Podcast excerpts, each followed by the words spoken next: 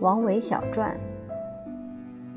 王维，七零一年到七六一年，字摩诘，太原祁县人，也就是今天的山西祁县人。父亲去世较早，母亲柏林崔氏，虔诚奉佛有三十多年，这对王维后来奉佛读经有一定的影响。王维幼年时极通音律，善主文。二十一岁时进士及第，调任大悦城。因邻人武皇失案牵累，被贬到济州，也就是今天的山东长清县，做司库参军。唐玄宗开元二十二年，也就是七三四年，张九龄执政，王维上师请求引荐。被认为幼时矣。开元二十五年，也就是七三七年，张九龄被贬，王维也在那年秋天出使塞上，在凉州住了一个时期。开元二十七年，他自凉州回到长安，以后便长期在京中供职，任文部郎中，迁给事中，期间。因为职务关系，也曾去过四川、湖北一带，但都为时不长。开元末到天宝末这十五六年时间内，王维过着平静的文官生活，官职也稍有升迁，但这不是生活的主要方面。他的主要生活是在风景优美的辋川别野里弹琴赋诗，傲笑终日。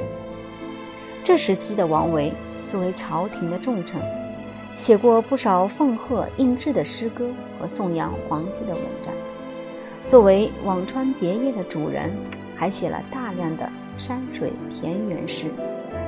这是王维由壮年向老年的过渡时期，也是王维由积极进取转向参禅信佛的时期。安禄山攻陷两京时。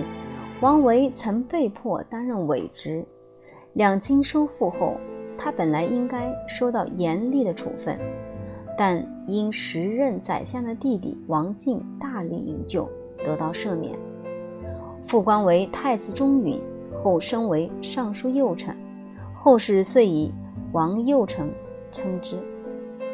此后，王维的消极思想更为发展，在退朝之后，焚香独坐。以禅诵为事。唐肃宗上元二年，也就是七六一年去世，终年六十一岁。王维是位诗文、音乐、书画见长的多才多艺的艺术家，他的诗歌成就也是多方面的。前期多有边塞游侠之作，笔力酣畅，气势雄浑；而后期则以山水田园诗为主。由于他擅长绘画，因而对自然景观之美有更深切的体会，善于摄取典型的场景，捕捉瞬间的变化，以明净洗练的语言传神地表现出来，词秀调雅，颇具神韵。苏东坡誉之为“诗中有画，画中有诗”。